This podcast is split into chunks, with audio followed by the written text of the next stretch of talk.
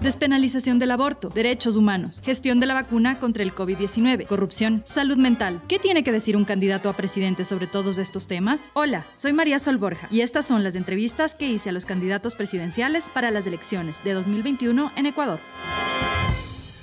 Hola, hoy estamos con el candidato presidencial por Avanza, Isidro Romero. Isidro, un gusto tenerle aquí, bienvenido.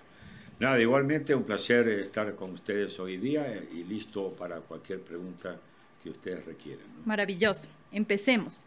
Em, en una entrevista radial que estaba escuchando recientemente, usted dijo que, y voy a citar, eh, si llega a Carondelet, lo fundamental es, entre comillas, limpiar la basura que tenemos hoy en día en Carondelet. La manera es con mano fuerte y con gran energía y meterlos en la cárcel a todos los corruptos. Quisiera que me explique un poquito qué significa este concepto de la mano dura. Mira, definitivamente yo pienso que la corrupción no solamente parte del gobierno, ¿no? Yo creo que la corrupción ya es, un, es una actividad social que desempeñamos a una sociedad corrupta. Y eso es lamentable que un país como es el Ecuador, que siempre fue un país de principios, de valores, hoy día esté manchado por la corrupción. Y en segundo lugar, tú jamás podrás gobernar en un gobierno ecuatoriano o de cualquier gobierno con la corrupción, que yo lo llamo la basura. Es lo mismo que les dijera a los ecuatorianos, ustedes pueden tener basura en vuestra casa. No, la basura hay que limpiarla, o si no, nos podrimos todos. Y eso, la única manera que puedes controlar la, corrupción en este país, la mano dura, es la cárcel. Y yo sí le pediría a, a los asambleístas que vayan en este nuevo periodo, que se aplique la pena perpetua para todos los corruptos de este país. Si nosotros no aplicamos la mano dura para gobernar este país, sobre todo con la corrupción, porque no han habido ni historia ni corazón, han destruido hasta en la pandemia. Se encontró la mayor podedumbre, la mayor basura, la mayor corrupción. Se burlaron de los muertos, de los enfermos, de las familias. Eso es una vergüenza. El Ecuador tiene que ser un país honesto, tiene que ser un país de principios y de valores. Y vuelvo y repito, tendrá que ser con la mano dura, y la mano dura es la pena perpetua para todos los corruptos que han robado en este país, o lo que piensen robar, que yo creo que se dejarían de robar en el momento en que hay una pena tan fuerte como esa. Eso implicaría un problema eh, que es el del hacinamiento carcelario que ya existe, de hecho, y además el costo por persona, eh, por una persona privada de libertad es de 400 a 500 dólares diarios. ¿Qué? Perdón. ¿Qué, qué, qué, cuál sería su propuesta eh, sobre eso? Le, voy a decir una cosa. Nosotros tenemos que hacer muchos más cárceles de las que hay hoy día. Pero cárceles modernas, cárceles dignas. Pues yo creo que los presos o los que han cometido un delito en su vida y que deben arrepentirse luego, son seres humanos. Y yo creo que deben tratarse como seres humanos y que deben reinsertarse algún día a la sociedad. Por lo tanto, haremos muchos más cárceles, pero las cárceles no van a ser el Estado, la van a ser la actividad privada, la empresa privada. Y será, un gran negocio. La cárcel es, como usted bien dice, que cada persona y cada preso vale 400 dólares. Imagínese usted, es como un hotel, porque da una cárcel, es una habitación. Desayuno, almuerzo y cena es lo que te dan también los hoteles. Lo único que los hoteles muchas veces no tienen el flujo o sobre, todo la gente que vaya a ocupar el 60 o 50% habitacional. La cárcel estarán a full. Pero le voy a decir una cosa. Todos los presos de este país, todos, sin ninguno, todos los presos de este país, tendrán trabajos en granjas agropecuarias, trabajarán en las minerías, trabajarán en hacer carreteras.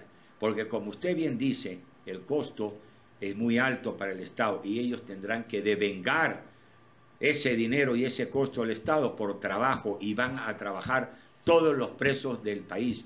Y aún más, si un preso se levanta a las 5 de la mañana, va a su trabajo a las 7 de la mañana, regresa a las 6 de la tarde para poder comer y bañarse y dormir y volver a levantarse al día siguiente a las 5 de la mañana, jamás habrá pensado matar al amigo de su celda o a su enemigo y drogar a todos los que estén en, en la en De la todas celda. maneras, usted menciona qué pasaría las cárceles bajo el control de una empresa privada. Ese ejemplo existe ya en Estados Unidos y en algunos otros países y eh, si bien funciona, como usted dice, como un buen negocio, no funciona tanto con respecto a el a la aplicación de los derechos humanos.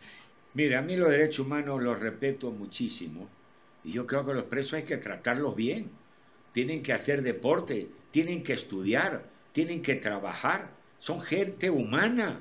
Por lo tanto, hay que tratarlos como corresponde. Más bien hoy día, las cárceles que se preocupen los derechos humanos para que vean que no tienen la cualidad de un ser humano para vivir en las cárceles actuales. Pero eso sí, Aquí va a haber muchos presos y todos a trabajar por el bienestar del país. Eso sí lo vamos a hacer. Y será un beneficio para el Ecuador y un beneficio para ellos mismos, porque el trabajo les dignifica a ellos y es la única manera que se reinserten en un futuro muy cercano a la sociedad. Correcto, sin embargo, bajo esa premisa, esta idea de eh, eh, que sean las eh, empresas privadas las que manejen la cárcel, que de todas maneras haya una reinserción posible, y me corrijo porque yo fui imprecisa, dije 400, 500 dólares diario, fue un lapsus, el Sí. lapsus es eh, mensual, Eh, de todas maneras, sí quedaría como una preocupación de eh, la reinserción, porque si es que a los eh, presos no se les respeta los derechos humanos, también difícilmente van a poder Pero reinsertarse en yo la creo que hay que respetar los derechos humanos a un hombre que está en la cárcel, definitivamente. Pero el ejemplo de las cárceles privadas no es ese. No sé qué decirte, ¿ah? porque muchas veces se considera que las cárceles privadas han cambiado la vida del ciudadano que ha cometido un error y están en las cárceles.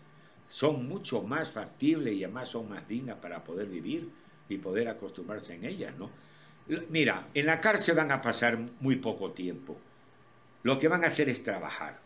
Porque en la realidad, si nos vamos, ¿qué hace el, el- empresario o qué hace el trabajador o qué hace el agricultor? Trabajar de día y, y hasta la tarde que anochece. Y de ahí duerme. ¿Y en qué trabajaría? Trabajarían en granjas agropecuarias carcelarias, trabajarían en Del Estado, del Estado, por supuesto, y trabajarían en todas las actividades que el, el Estado desarrolle y que quieran que trabajen, como en carreteras mismo y minerías también. Entonces, desde su perspectiva, la solución para la corrupción es la cárcel. Definitivamente, no hay otra. Pero y el ejemplo muestra que eh, muchos de las personas ni siquiera eh, eh, procesadas, algunos hasta candidatos, eh, otros fugan, ni siquiera llegan a la cárcel. Bueno, esa es la desgracia de este país, ¿no? Pues en este país esto ha sido un circo, ¿no? Aquí no ha habido justicia. Aquí un delincuente mata y a los dos días está fuera de la cárcel. Si hay jueces corruptos, tendrán que pagar con la cárcel también. Son seres humanos que no saben aplicar la justicia y la ley y, to- y son parte de la corrupción. Por lo tanto, también tendrán que hacer cola para entrar a una cárcel. Pero ¿y qué será con el sistema de justicia? Cambiarla totalmente. Aquí no hay sistema de justicia. ¿Cómo? Porque no es independiente de la justicia. Aquí está manejado por el sector político. Y esa es la desgracia que tenemos en el Ecuador. No de ahora, de hace muchísimos años. Aquí hay que hacer un nuevo Ecuador, o si no, no vamos a adelantar. Aquí debe haber un líder manejando el país. No tenemos líderes. No existe un líder que sería el presidente de la República para manejar este país. No ha habido en ese caso. Yo sí creo que mi gobierno habrá un líder y ese líder tendrá que imponer la orden y la autoridad a los ecuatorianos, o si no, esto será un caos como lo es hoy día. Y es, no hay un riesgo de que se convierta nuevamente en una figura caudillista, esta idea del líder salvador que viene a rescatar a la No. gente. No, yo bajo ningún punto de vista. El líder, ¿qué es un líder? El líder es el que dicta las normas que están establecidas en una constitución. Yo no voy a salir jamás de la constitución de la República del Ecuador. Imagínese usted, hay oído candidatos que dicen, voy a dar alimentos, voy a dar educación y voy a dar salud. Qué equivocados están, eso no son eslogan de campaña, es una obligación del Estado ecuatoriano, está dentro de la constitución del país, que deben dar a los ciudadanos del ecuatoriano alimento, salud, educación y seguridad. Pero muchos candidatos consideran que son su eslogan. Es mentira, no coman cuento ecuatoriano. Eso es una obligación del gobierno ecuatoriano y eso es lo que voy a cumplir con lealtad al pueblo del Ecuador. Usted fue diputado por el Partido Social Cristiano, un partido con una ideología de derecha. Sin embargo, ahora se presenta por uno que se ha identificado como de centro izquierda. ¿Qué ideología representa usted? Mire, yo soy un hombre empresario toda mi vida, ¿no? Toda mi vida, pero con un gran sentimiento social, un gran y profundo sentimiento social. ¿Usted cree que los hombres de derecha hacen daño a la gente? ¿O solamente la gente de izquierda solamente hacen bien a la, gente? ¿Qué, ¿Qué, mentira es ese concepto? Yo creo que en la quién vida, tiene ese concepto? ser humanista y creer que el pueblo necesita levantar la pobreza de este país. Y yo me voy a dedicar los años, cuatro años, a servir a la gente pobre del Ecuador. Yo no voy a servir a los ricos de este país. No necesitan que nadie los sirve. Están servidos hace mucho tiempo, hace muchos años. Lo que necesitan es servir a la gente pobre, a la gente bajo recursos. Si nosotros no nos preocupamos de levantar el nivel de vida de los ecuatorianos a través de empleo, de trabajo, de educación, de salud y de seguridad, este país revienta. Este país va a reventar. Esa es la realidad. ¿En qué sentido? ¿Qué significa que va a reventar? social. Aquí hay gente que no come tres veces al día. Mm. Los hijos no pueden ir al colegio, no tienen salud, no tienen seguridad. Eso llega a su momento dado que el pueblo puede levantarse, como ha sucedido en Cuba, como sucedió en Nicaragua, como sucedió en Venezuela. ¿Qué queremos? ¿Ver el ejemplo venezolano? Yo no creo que ningún ecuatoriano aspiraría a ver el, el modelo venezolano. Pero si nosotros no hacemos algo por ellos, ahí viene el problema. Es una bomba que tenemos nosotros y estamos sentados en una bomba, que es la bomba social. Tenemos que hacer algo por ellos. Debemos dar empleo, más empleo, más empleo y más trabajo. Hay un millón ochocientos mil desempleados. ¿Usted cree que aguanta más el país? ¿Más desempleados? El país hay que dar trabajo, señores. Trabajo, más trabajo y más trabajo. El resto es un cuento. Hablemos un poco de algunas de sus propuestas del plan de gobierno. Usted habla, por ejemplo, de la extracción minera y petrolera con responsabilidad. ¿Qué propone exactamente para las comunidades aledañas a um, los sitios de explotación, considerando además que en los últimos años son las que más demandas al Estado han recibido? O em, considerando que además hay una vulneración permanente de derechos. Este año vimos cómo por enésima vez hubo un derrame, esta vez gravísimo, contaminando el río, las fuentes de agua de 150 comunidades en la Amazonía. ¿Qué propuesta concreta tiene usted para evitar que esto ocurra? Mire, a mí me hace mucha gracia, ¿no? Hablamos solamente de la minería y del petróleo, ¿no? que contaminan los ríos, contaminan el ambiente, contaminan todo. La agricultura en muchos casos tienen basura en todos los ríos. ¿Cuál sería la propuesta? Tenemos que tener un medio ambiente muy fortalecido y un criterio a los ecuatorianos que no se debe tirar un plástico en un río, porque no solamente contamina la minería o los derrames de petróleo, el plástico puede ser lo peor que le puede pasar a este país. Váyase a Vinces, váyase a Palenque, váyase a Mocache. ¿Y tiene alguna propuesta concreta con respecto a estos contaminantes? Por supuesto. ¿Cuáles? Nosotros tenemos que tener un control absoluto, porque lo único que entienden las personas es cuando los castigas. Y tendremos que nosotros implementar eh, que el medio ambiente en el Ecuador será la base del desarrollo en nuestro país, porque no solamente la minería contamina, no solamente el petróleo contamina. Fíjese, las plantaciones de banano tienen 13 fumigaciones en el año. De acuerdo, pero ¿cuál sería la propuesta entonces para evitar eh, que el, petróleo... Mire, todos los países desarrollados tienen petróleo tienen minería. ¿Y usted que no creen que desarrollan la minería, que es la mayor riqueza de un país?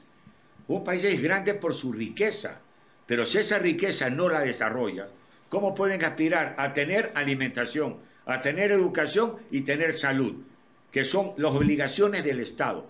Lo que tiene que hacerse es crear un medio ambiente correcto y con las normas establecidas. De acuerdo, pero, pero por ejemplo, hablando de países como los que usted menciona, como Canadá, en Canadá también ha habido eh, problemas de contaminación por la presencia de la mina. Eso demuestra que eh, la explotación minera y petrolera no van de ninguna manera a en favor del medio ambiente. Por lo tanto, ¿cuál sería la propuesta para evitar que las comunidades aledañas tengan contaminaciones del agua eh, y, además que eso se hace una bola de nieve y ellas terminan denunciando ante el Estado eh, o ante organismos internacionales? ¿qué en un país? ¿Un país que eliminemos la pobreza o queremos vivir, como dice un candidato, del Inca, del agua y del sol y exportar agua en barriles? Pero si nos quedamos sin agua, ¿Pero qué el Nos morimos, no, ya no hay problema de desempleo ni nada más, simplemente no hay vida. dice que va a exportar agua, ¿verdad? Lo ha oído usted, ¿no? barriles de agua. Claro, pero estamos hablando Ya. de su propuesta. Sí, y mi propuesta es todo lo contrario, es decir, primero el agua tiene que quedar para los ecuatorianos. El 70% de las tierras cultivadas de este país no tienen agua. Por eso que tenemos una sola cosecha en el año, que es en la época de invierno, que cae el agua del cielo. Pero el resto de los seis meses se para la actividad agrícola, se paran los trabajadores, no hay empleo porque no hay agua. Y este país es el país más rico en agua, que se han gastado miles de millones en represas, pero se olvidaron de poner canales para la agricultura. ¿Cuál sería su propuesta para proveer agua? La tenemos, las represas hidráulicas que existen y se puede hacer más represas, hacemos más represas. Pero si este país es riquísimo en agua, tenemos los ríos más ricos de este país. Usted no tiene idea la riqueza que tenemos de agua en todos los ríos, pero no los aprovechamos. Y lógicamente, antes de exportar agua, tenemos que crear la riqueza en nuestro país. Fíjese, si nosotros duplicamos la producción agrícola en este país, diéramos 2 y 3 millones de puestos de empleo solamente y únicamente en el sector agrícola. Por eso es que voy a desarrollar, a desarrollar la agricultura, porque ella es la mayor fuente de riqueza que tiene este país. No es el petróleo, no es la minería, no es la construcción, es la agricultura. Esa es la mayor riqueza que tiene este país. De todas maneras, usted habla de, construir represas hidroeléctricas, eso también tiene un impacto ambiental. Eh, de hecho, el problema con la cascada de San Rafael aparentemente es por la represa. Eh, ¿Cuál es la propuesta para conservar este medio ambiente que usted me dice en, en- en las respuestas que usted me da, que una prioridad tiene que ser la conservación del Mire, medio ambiente? mundo- ¿Cuál es la, el la mundo respuesta ha avanzado eso? mucho en el medio ambiente y le voy a decir una cosa. Todos nos fijamos en la minería, que el petróleo contamina. ¿Sabe lo que más contamina en el país? El combustible. Eso es lo que más contamina. Va a eliminar los subsidios. Las ciudades. Eso es lo que más contamina. El subsidio está eliminado ya. Luego voy a decir una cosa, el país se convertirá el primer país en América en país eléctrico. Todos los países en el mundo, especialmente China, la conversión de los coches y de los carros combustión a eléctrico es una realidad. Eso es un, un futuro real, verdadero, tangible. Acuérdese, cuando hemos estado en la pandemia, que estuvimos tres meses y cuatro meses encerrados, creció todo. Las plantas, el agua, los lagos eran nítidos, eran fantásticos la vida de que no haya habido contaminación de combustión. Claro, pero es que la sola existencia del ser humano tiene un impacto ambiental. Eso es lo que voy a hacer. ¿Qué cosa? Voy a, a convertir toda la combustión que existe en este país en coches eléctricos y especialmente en el sector público, porque los que más contaminan son los taxistas y son los buses en una ciudad. Y yo quisiera saber el día que no haya taxis de combustión, sino taxis eléctricos, y que le haremos un favor a los taxistas, porque el que, el que ha estudiado y el que conoce a nivel empresarial el mundo eléctrico, usted se ahorraría el 70% por cada vez que usted ponga combustible en su carro. Si usted pone En costos, dice. El costo, imagínese usted, usted, su carro, 30 dólares por tener su carro full de gasolina. Si fuera eléctrico, gastaría 7 dólares y no contamina. ¿No cree que nosotros hemos dedicar ese mundo? Y el medio ambiente nos aplaudiría, todas las organizaciones mundiales de ambiente nos aplaudirían, porque todas las ciudades serían ecológicas. Sería un plan con una transición de un Pero tiempo lógico, no determinado. son siete años. La transición de convertir los coches de combustión a eléctricos son siete años. Pero en mi gobierno se iniciará desde el primer día en Carondelet. Eso es, es cuidar el medio ambiente. Otro de los temas que no vi, y usted me corregirá si es que estoy mal, en su propuesta es la integración de la salud sexual y reproductiva en el ámbito de la educación. Por ejemplo, eh, prevención del embarazo adolescente, que es uno de los mayores problemas en el Ecuador, o integración de la educación sexual en escuelas y colegios. ¿Qué propondría sobre eso? ¿Habría educación sexual integrada en las escuelas y colegios? Mira, hay una realidad en este país. Tú ves madres de 13 años con hijos. Eso no puede suceder. Nosotros tenemos que tomar una responsabilidad y no permitir eso. ¿no? Y tendrán que utilizarse las pastillas preventivas, porque no podemos crear una sociedad en este país con madres de 12 y 13 años, que lo vemos en el campo, y con niños que no pueden ni cuidarlos y no tienen padre. Entonces, yo creo que tenemos que tener un reordenamiento en todo esto, ¿no? porque yo creo en las juventudes, creo en pro vida, yo creo, soy un hombre que cree en la provida. Es, es contrario a la interrupción del embarazo. Mira, yo pienso que sí. Yo creo que habrá casos como el caso de violación o niñas de 12, 13 años, que eso podría solventarse, ¿no? Pero en general yo soy pro vida. Es decir, estaría favorable a la interrupción del embara- eh, del embarazo en caso de violación, pero no en otros casos. No en otros casos. Yo creo que eh, me he criado así en mi vida y no es cuestión de política, ¿no? Por obtener más votos, decir, no, que vale todo, todo vale el aborto. No, yo no soy así. Soy un hombre con principios, con valores y es lo que yo quiero dar a este país. ¿Y cuál sería su propuesta específica para la prevención del embarazo adolescente, considerando sobre Mira, todo que muchos de que hay, esos, Auxilio. pero hay muchos de esos casos que vienen de, de violaciones, la mayoría, y muchos incluso, además se considera que cualquier niña menor de eh, 15 años que tiene un embarazo es eh, Por eso, embarazo digo, no tiene- deseado, y perdón, solo una cosa Sigue más, nomás. eh, incesto. Muchos de esos embarazos son violación del padre, sistemáticas durante años, de la- los que conviven con ellas. Entonces, en ese caso, eh, ¿cuál sería la política de prevención suya para que esto deje de pasar? Mira, la prevención es lo que funciona en otros países del mundo y la educación. Y nosotros tenemos que dar educación desde muy temprano a todo el mundo en el Ecuador. La educación no llega hoy día a la gente pobre de este país. Y de ahí nace todo este tema de los niñas de 12 años y 13 años que la dejan embarazada y que tienen un niño. ¿no? Es la educación. En el Ecuador solamente están favorecidos la gente que tiene recursos para sus hijos. Pero en mi gobierno, todos los niños que tengan uso de razón y que vayan y que tengan posibilidad de ir a un colegio, van a ir con las mismas circunstancias y las mismas condiciones que la gente que tenga dinero. Porque es la única manera de crear un equilibrio en este país. Y esa gente que yo he visto también, no solamente hablemos de la prevención o hablemos del embarazo o no embarazo, tanta gente que no tiene la oportunidad de triunfar en la vida, porque nunca ha estado en un colegio y no se sabe si esa gente son genios. ¿Cuántos genios pueden haber escondido en este país? Claro, no pero justamente, justamente hay estas poblaciones que son más vulnerables. La deserción escolar, por ejemplo, Así en es. niñas es muchísimo más alta que en niños, precisamente por temas como el que mencionaba del embarazo adolescente.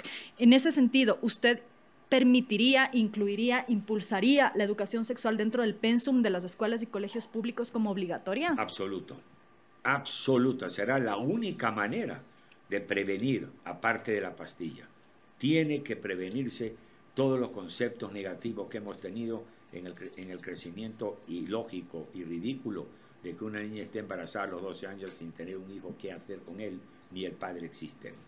Ah, Ahí el movimiento llamado Provida, el que usted mencionó hace un momento, se le va a parar de cabeza porque han sido los más resistentes a que haya educación sexual. Con este eh, lema de a mis hijos los educo yo, se le van a No. parar de cabeza. Mira, que pueden parar de cabeza, pero yo creo que nosotros tenemos que solventar una sociedad.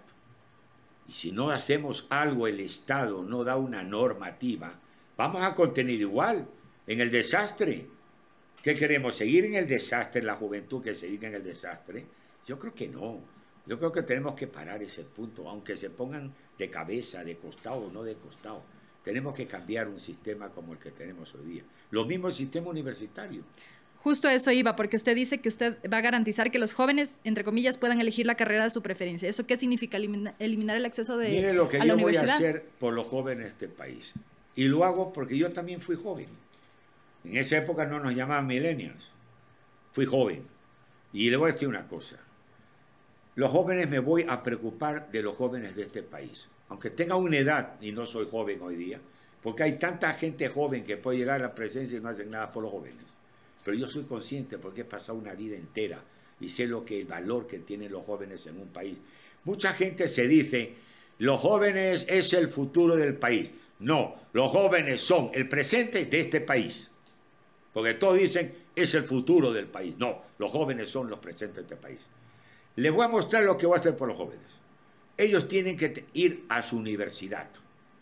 Y va a haber las universidades que correspondan a hacerlas. Hay sitios que no existe la universidad. Usted ve en Santo Domingo de los Colorados, 600 mil, 700 mil habitantes, que es el centro del Ecuador, y no tiene una, una universidad. Pues todos los jóvenes irán a la universidad. Pero está comprobado que no todos los jóvenes ni tienen aptitudes, ni ganas, ni voluntad Los de ir que a la no universidad. sean aptos para la universidad, que estoy de acuerdo totalmente con usted, servirán para otros oficios, porque las carreras técnicas aquí se eliminaron. Y yo creo que los oficios como electricista, como mecánico, como ebanista, deben volver a ser grandes posiciones laborales en este país. Y a todos ellos los voy a tratar exactamente igual. Tendrán su universidad. Después de la universidad, irán a becarse. Voy a dar 100 mil becas anuales. Apunten ese número, 100 mil becas anuales. ¿Saben quién va a dar la beca? No va a ser el Estado ecuatoriano, porque eso sería mentir. El Estado ecuatoriano no ha dado ni 5 mil becas en un año. Eso han sido cuentos. 100 mil becas por año van a dar la empresa privada del Ecuador, porque se va a poner la mano en el corazón y va a hacer algo alguna vez en la vida por el pueblo ecuatoriano y por los estudiantes ecuatorianos. Pero ¿cómo va a ser que, ellos entreguen la beca? Usted sabe cuántas empresas hay en este país. 700 mil. Cojo 100 mil, muy activas y muy incentivadas. Todos los gastos que gasten 20 mil, 30 mil en un año por ese alumno será reducible el impuesto a la renta. Y en segundo lugar, el compromiso de que ese chico que se ha ido al exterior un año regresa y tiene un año de trabajo fijo, porque la empresa lo requiere, porque ha mandado un tipo a especializarse. Es una especie de apadrinamiento por parte de la empresa. Y tiene que hacerse de esa manera, si no, no va a haber y van a tener trabajo.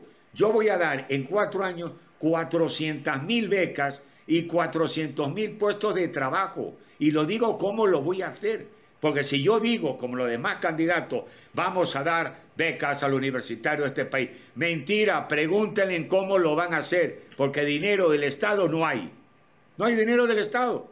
Nunca ha habido dinero para la beca en este país. Esa es la realidad. Yo sí sé cómo lo voy a hacer y ya se lo he dicho a usted. Pero hubo de todas maneras un grupo de becados, varias personas que se beneficiaron de las becas en el gobierno anterior. personas han becado en este país?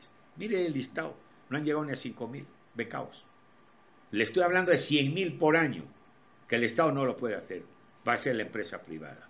Y 400 mil puestos de trabajo. Y encima, atiéndeme bien, gente joven de este país, el emprendimiento va a ser una realidad en mi gobierno, porque ahí tiene toda la gente el derecho de soñar en la universidad de hacer un negocio, de tener un incentivo, de tener una iniciativa, de crear un negocio. Salen y no tienen qué hacer en la universidad. Y justamente ese es otro de los problemas. Aquí tengo el dato de 28 mil becarios en el, en el gobierno pasado y 80% eran becas para eh, internacionales.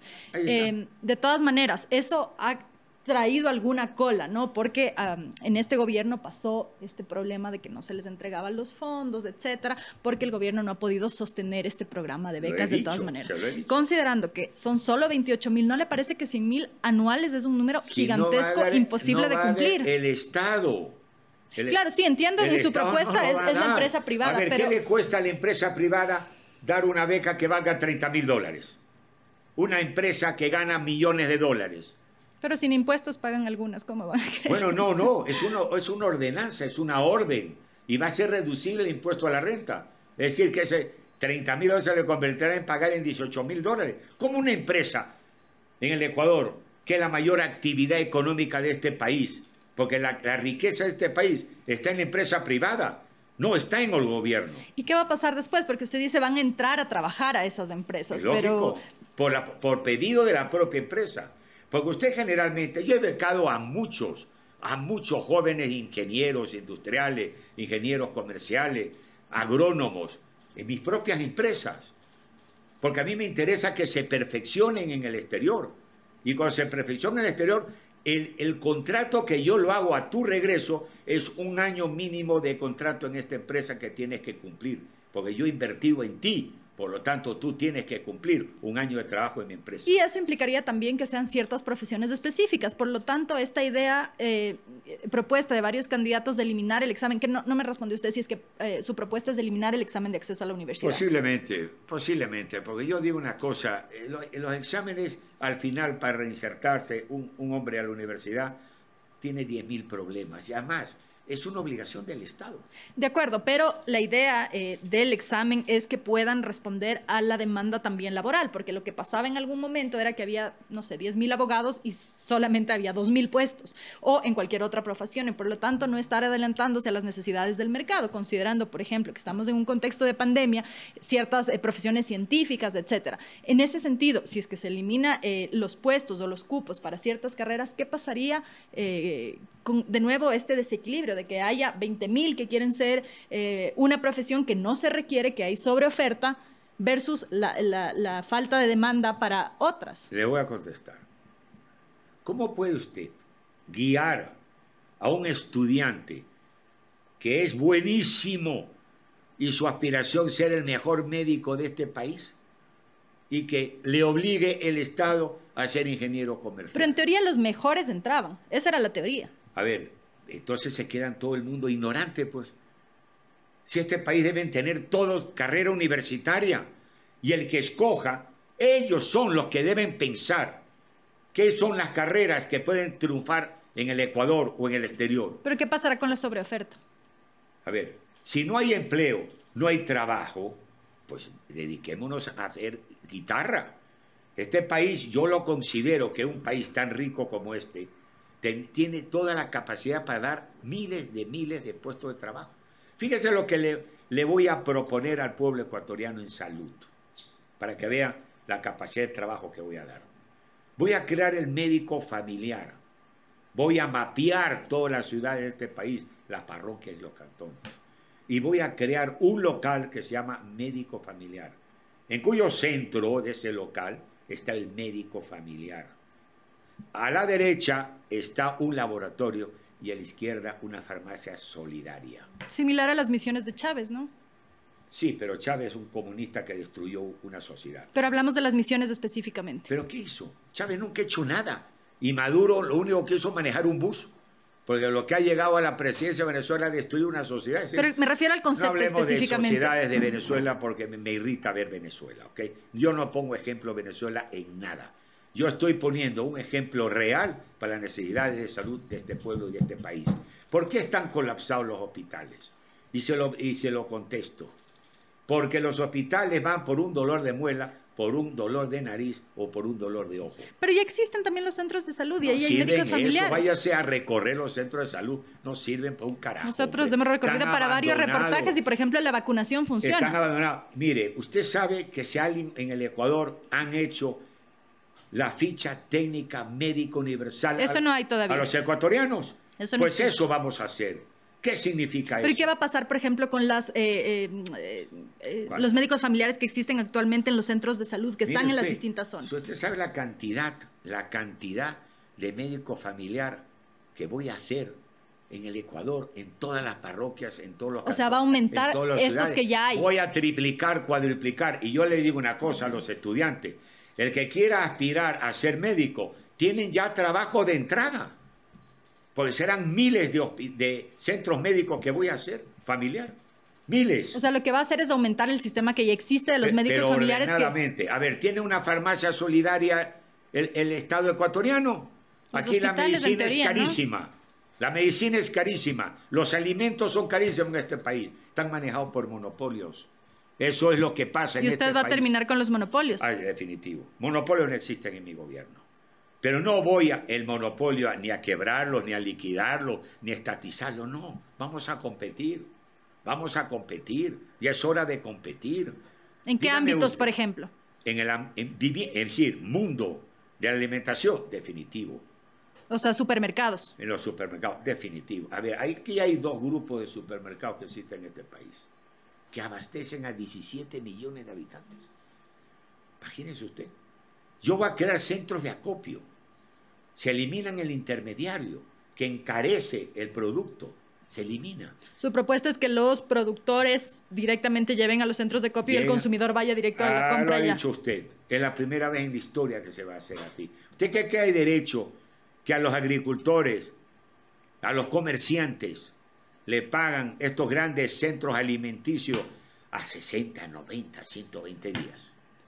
Ellos manejan, ellos manejan el negocio de alimentos, el negocio del crédito, se convierten en bancos. Venga, hombre, Con eso va a terminar usted. Yo no voy a terminar con ello. Lo único que voy a hacer va a haber Me una, refiero a que una creará- competencia porque voy a reducir el precio de los alimentos en este país, eliminando los intermediarios de entrada y el, mon- y el monto que ganan hoy día los supermercados los va a reducir. Pero a este estos, estos supermercados o centros de acopio que usted plantea serían manejados por el Estado.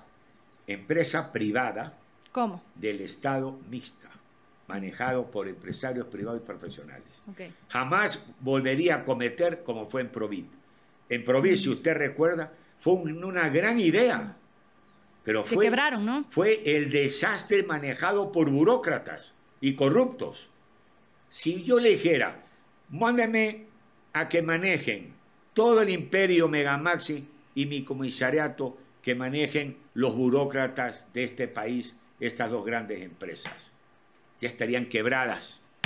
Le hago, una- le hago eh, se me saltó un poco el tema, regreso un poco a la No precisión de los, de médicos familiares, porque usted decía que va a triplicar, pero no hay suficiente gente estudiando la especialización de médico familiar y de hecho ese ha sido uno de los mayores problemas. Hasta el 2 de septiembre de 2020 había solo 1.665 médicos familiares, por lo tanto, recién los resultados de su propuesta, propuestas médicos- empezarían a ver una vez que estos médicos se formen, es decir, 7, 10 años. No, que va, hombre. Si todo tiene una, una carrera, si los médicos ahorita que salen de la universidad graduados de médicos no tienen dónde tienen trabajar, no tienen dónde trabajar. Pero hay una especialidad que Es la de médico realidad. familiar, ¿no? Pero yo no voy, lo que sí no voy a ordenar como tipo comunista, socialista, de decir, "Ah, tu aspiración es ser médico, pero tú tienes que estudiar la carrera de, de ser poeta. Yo no puedo hacer eso. Cada uno escoja su carrera. Y lo único que como en este país va a haber empleo y va a haber trabajo, tendrían la oportunidad. ¿Y qué le dijera yo al- a todos los estudiantes de este país? Estudien agronomía, que va a haber la mayor riqueza en este país. Estudien maricultura. La maricultura, que se hace en el mar, es el mayor desarrollo hoy día en el mundo tecnológico. Y le voy a decir una cosa, ¿sabe cuántas hectáreas tenemos de maricultura en el Ecuador? En toda la costa de ecuatoriana. Un millón trescientas mil hectáreas podríamos desarrollar la maricultura. Que se dediquen y se especialicen en esa actividad, que serán el futuro y el desarrollo de este país. Entonces, si yo les digo, señores, el gobierno da incentivos para que sean ingenieros agrónomos y ingenieros de maricultura, no son tontos los jóvenes de este país. Buscarán nuevas tecnologías que ya las tendremos establecidas para que ellos trabajen y que tengan un futuro. Imagínese usted, el Ecuador tiene por todavía cultivar 1.600.000 hectáreas y en mi agricultura 1.300.000 hectáreas. ¿Cuántos miles de profesionales pueden ir a trabajar en esa área? En su propuesta de gobierno usted habla también del crimen organizado y de cero tolerancia a la delincuencia y a la corrupción. Un poco del tema de corrupción ya habíamos hablado. ¿Cuál sería su propuesta sobre el control de las fronteras, considerando sobre todo que el gasto militar en el Ecuador es muy alto, eh, solamente segundo detrás de Colombia, que es el más alto de la región? ¿Qué propondría? Mire, yo le voy a decir una cosa, ¿no? Aquí ya no hay guerras. Ya no va a haber guerras aquí. Ya no existen en el mundo guerras. Los únicos son unos loca, locos en, en- en el mundo árabe, fanáticos religiosos que se destruyen el uno contra el otro. Pero el único país guerrero en la historia que todavía mantiene ese concepto es Estados Unidos de América. Aquí en países latinoamericanos, ¿qué vamos a hacer guerra? Ni contra los Perú, ni contra Colombia, ni contra Venezuela, ni contra Perú, ni contra Chile, ni ¿Qué contra implica Bolivia. eso? Que yo le digo que las Fuerzas Armadas del Ecuador tenemos que reorientar su mundo y la frontera será uno de los trabajos más importantes. Porque no disparamos una bala, pero sí mantenemos a la Fuerza Armada del Ecuador. Y para mí las Fuerzas Armadas del Ecuador merecen el mayor respeto como presidente de un gobierno como es el Ecuador. Siempre desde pequeño, cuando juré la bandera y, y de ser ecuatoriano y, siempre canté el himno nacional, te sientes, te sientes con un orgullo impresionante. Y la Fuerza Armada es lo que representa este país. Y yo cuidaré las Fuerzas Armadas. Pero ¿cuál sería su propuesta específicamente para el control ver. de fronteras, considerando además el tema de- del hay- narcotráfico? Aquí hay, aquí hay un desorden total en las fronteras. Fíjense lo que le voy a decir a nivel agrícola solamente. Cuando hubo la pandemia, que se cerraron las fronteras, es verdad, nadie pasaba de Colombia, ni nadie pasaba de Perú. Nunca ganaron tanta plata los arroceros en este país. Porque este país es el país de la destrucción al agricultor. En términos normales, viene todo el arroz de Colombia, todo el arroz de Perú y lo funden a los agricultores ecuatorianos. Eso se acaba.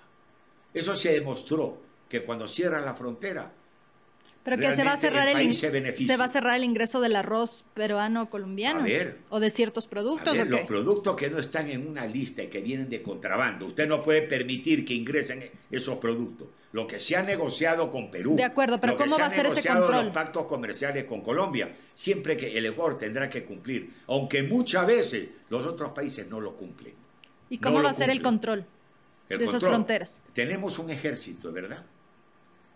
Este ejército que dice que no puede ir a, ver cuando los pescadores se quejan o denuncian que les están robando los grupos irregulares que hay en el mar y llaman a la Armada y la Armada les dice que no pueden salir en la lancha porque no tienen gasolina. Entonces, ¿cuál es la propuesta cree ahí? que un país como el Ecuador, que no tiene gasolina para meterle en un motor fuera borda y cuidar las fronteras marítimas del Ecuador, eso es un cuento, hombre. Eso es un cuento. No hay una disposición del gobierno ecuatoriano. Dígame una cosa, ¿el señor Lenín Moreno es líder en este país? ¿Qué va a ser líder? Aquí todo el mundo hace lo que le da la gana. Esa es la realidad. Vea, si no hay un liderazgo por parte del gobierno ecuatoriano, este país seguirá en el desastre como estamos. ¿Pero cuál es la propuesta? La propuesta, las Fuerzas Armadas del Ecuador, la Armada, la del aire y de la tierra, tienen que cuidar las fronteras en el Ecuador y tanto no solamente la frontera de tierra, la frontera marina, el, mar territorial, tenemos que cuidarlo. cómo? ¿Usted cree que hay derecho? Usted tenemos fragatas, tenemos barcos, tenemos de todo. Claro, pero hay un problema. Pero si hay cuatro piratas que nos joden a los pescadores artesanales, cuatro piratas que van con revólver, porque esos pescadores no llevan revólver. Entonces los revólveres lo llevan los delincuentes en este país. Vamos a hacer un reordenamiento también del armamento y de las armas en este país. O sea, ¿usted es favorable al libre porte de armas? No soy libre porque no puedes dar a cualquier ecuatoriano un arma, porque esto sería la matanza. ¿A quiénes? A los ecuatorianos tiene que haber un reordenamiento. ¿Pero quiénes podrían portar Tiene que tener hasta una, una, un examen psicológico. Para ¿Pero para quiénes? Para la gente, los campesinos, que viven atacados por los sinvergüenza y rateros de ganado, de producto, a los camaroneros, exactamente igual, tienen el poder de defenderse, porque generalmente el delincuente, el ladrón de productos y de motores, son cobardes. Pero hay ciertos permisos ya para ciertos sectores, las camaroneras, no, No, no lo dan, hombre, es un desastre. Pida usted un permiso de arma, a ver qué tiempo le da el permiso de arma otro de los problemas sobre el control de las fronteras es también que no solo se, enfrentan a cuatro piratas, sino también a grupos armados irregulares. Eh, lo demostró lo que pasó en la frontera con Huacho, el secuestro y asesinato de nuestros colegas de Diario El Comercio. Y eh, en el caso de Galápagos también se ha visto que hay insuficiente eh, capacidad de control para la pesca ilegal, por ejemplo. Entonces, en ese caso, ¿cuál sería la propuesta? yo le voy a decir una cosa. Yo de presidente del gobierno ecuatoriano, me hubieran dicho a mí, hay 264 barcos chinos en el mar territorial ecuatoriano en Galápagos. ¿Sabe lo que yo hubiera hecho?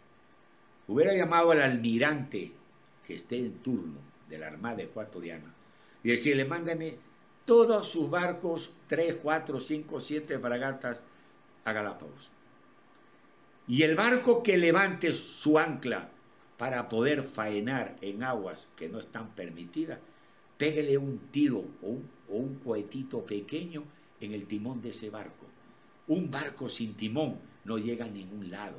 ¿Y sabes lo que hubiera pasado? El primer tiro que se hubiera pegado ahí, los chinos nunca hubieran salido a faenar. Pero si el propio gobierno chino declara que nunca tenía un reclamo al gobierno ecuatoriano, esto es una juerga, esto es un circo.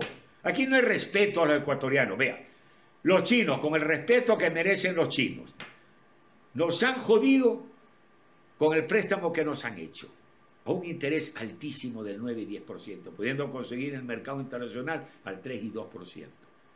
Se nos llevan toda la minería en grandes rocas porque ni las refinan aquí. Y encima se nos quieren llevar el pescado. Basta ya, hombre. Chinitos, pongámonos en orden. Vengan a hacer negocios en este país. O sea, sus relaciones con China después de estas declaraciones van a estar un poco tensas. pero aquí nadie pone orden. Aquí hace todo el mundo lo que le dé la gana. ¿Acaso usted se va a China, un ecuatoriano, a montar un negocio? Ustedes saben lo que hacen los chinos. Ya estarían en la cárcel, nos hubieran metido en la cárcel. Dígame otra cosa, en la lucha contra el narcotráfico, eh, Oregon recientemente aprobó la legalización de drogas duras. Eh, pensando en un enfoque distinto de este abordaje que claramente se demuestra que ningún Estado está en la capacidad de luchar contra el narco, porque el narco capta eh, las funciones del Estado. Incluso en el caso de los militares hemos tenido ya varios escándalos por militares, eh, miembros de la fuerza policial, distintas fuerzas, involucrados en el tráfico de drogas. En ese caso, ¿usted pensaría en un enfoque distinto para la llamada lucha contra el narco? No voy a permitir ni el narcotráfico ni el microtráfico en este país. No lo voy a aceptar y voy contra ellos. Voy a ir contra ellos. ¿Cómo? Coño, tenemos todo un ejército que tenemos. Tendremos la ayuda de los americanos. ¿Usted cree que podemos crear en nuestro país a base del dinero del narcotráfico? Eso es lo que nosotros queremos hacer, que nuestra población esté drogada. Pero si los tentáculos del narcotráfico están en todos lados. Pero es que ya están. Esa tabla la voy a eliminar. La tabla de drogas la voy a eliminar. No voy a permitirlo. No voy a permitirlo. ¿Qué queremos? ¿Que crear un pueblo lleno de droga?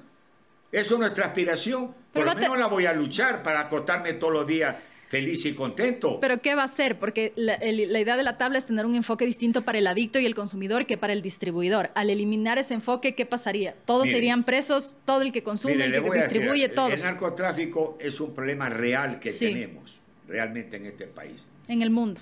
Y en el mundo. Algunos lo han combatido. ¿Quiénes? Bueno, Colombia vive combatiendo el Pero no funciona.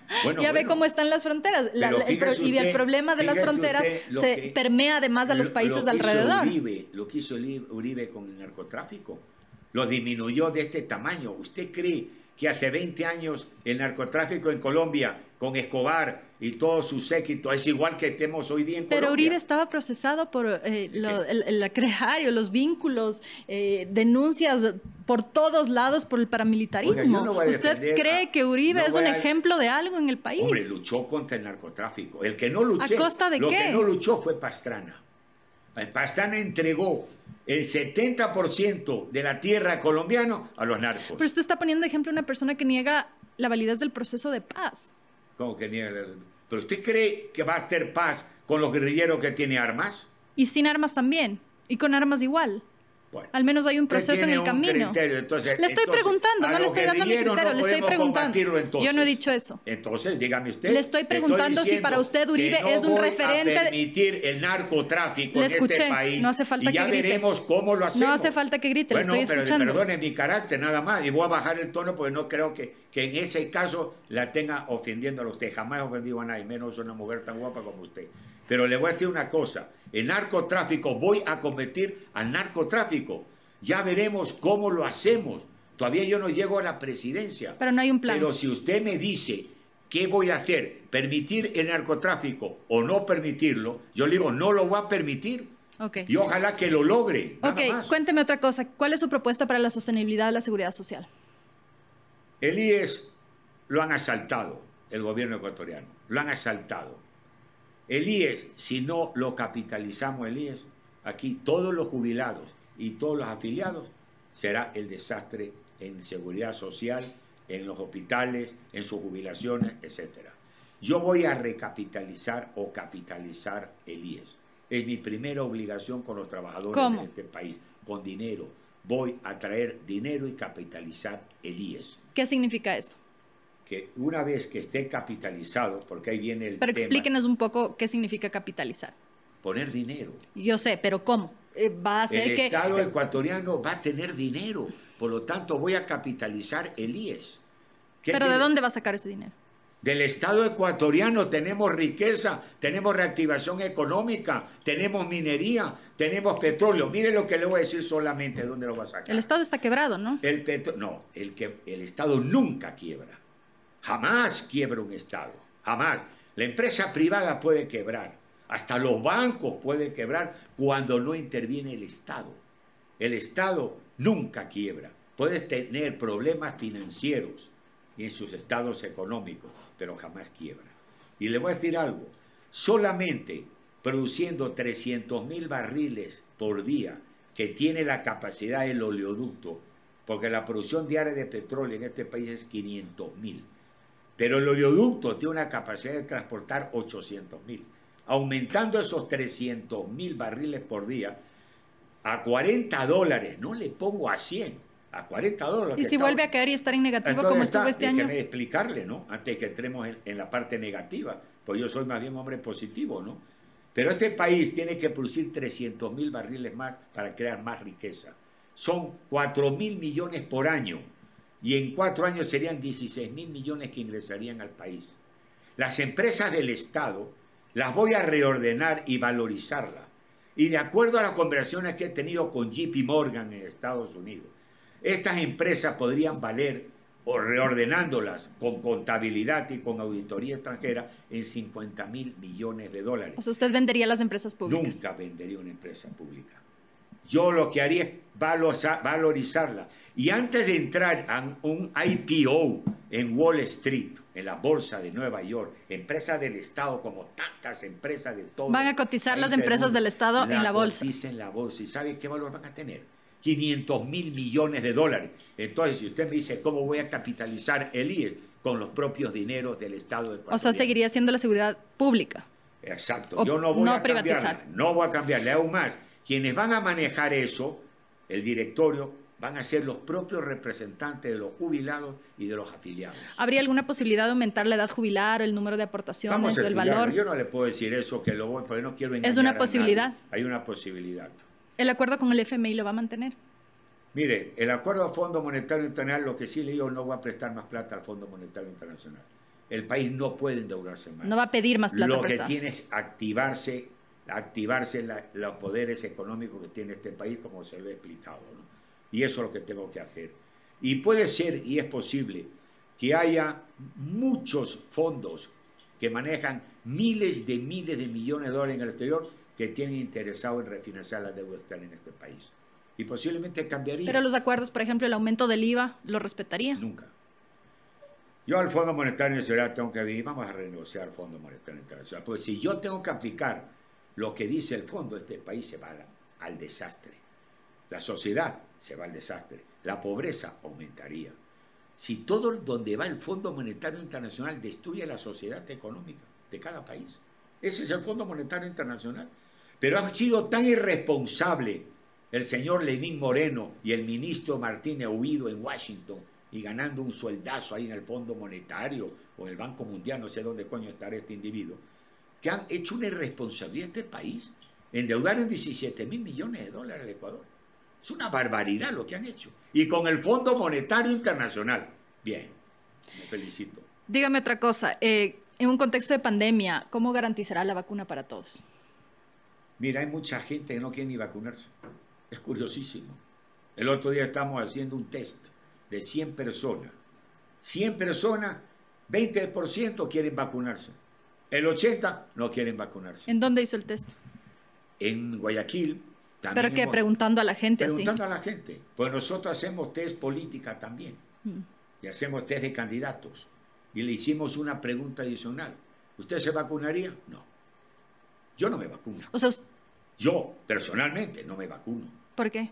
Porque tengo temor, la, vacuna no ha estado aprobado, porque usted le meten en una vacuna el virus. Yo me he vacunado muchas veces de gripe. Y cuando me he vacunado, he tenido terribles días de gripe. Y cuando no he vacunado, no me ha pasado nada. Puede ser que soy un hombre extraño. Pero son efectos secundarios que hay durante un periodo, pero después inmuniza. Pero nadie sabe. Nadie lo... Mire, el que quiera vacunarse tiene el derecho a vacunarse. Pero nadie le puede obligar a alguien que no quiera vacunarse, pienso yo, no, no lo sé. Pero yo digo, si todo el Ecuador quiere vacunarse, tiene que haber vacunas para todos los ecuatorianos. Como tiene que ser. No crea que el mundo se va a vacunar la totalidad. Aquí hay vacuna china, vacuna inglesa, vacuna... ¿Pero cuál sería su plan de vacunación? Porque uno de los problemas más grandes es la logística, por ejemplo. Yo creo en la vacuna. Yo creo en la vacuna, aunque para mí no me interesa, pero yo creo en la vacuna. Porque el mundo ha avanzado en la tecnología y la vacuna puede ser la solución de esta pandemia. Pero yo te le voy a decir una cosa, todas las pandemias se van. ¿ah? Pero sí gestionaría la vacuna o no gestionaría la vacuna para que llegue. Que gestionaría. Yo ya hubiera gestionado aquí por lo menos 5 millones, 10 millones de vacunas para el Ecuador. Y hemos, y hemos gestionado 50 mil vacunas. Que será para la burocracia inicialmente, ¿no? Ya vamos cerrando, nos ha comido el tiempo, se nos quedan varios temas por fuera, pero esta pregunta, si quisiera que me responda, ¿qué errores ha cometido? Errores, muchos errores en mi vida he cometido, ¿no? tanto personal muchas veces, como económico, manejo de empresas. Eh, el hombre, yo soy un, hombre humano, pero el, el equilibrio y al final, el fin de mi vida, he acertado mucho más cosas que desacertado he tenido en mi vida, ¿no? O si no, no existiría hoy día como existe hoy día y con la posibilidad de llegar a la presidencia del Ecuador. Porque si no estuviera preparado, jamás estaría proponiendo que yo sería candidato a la presidencia del Ecuador, jamás en mi vida. Me siento preparado para manejar este país y darle una riqueza a los ecuatorianos, sobre todo porque es un país rico. Si este, este país sería pobre, no hay salvamento para el Ecuador. ¿Qué va a pasar si no pasa segunda vuelta? ¿A qué se va a dedicar? A lo que me dedicó toda mi vida, empresario. Va a seguir ahí.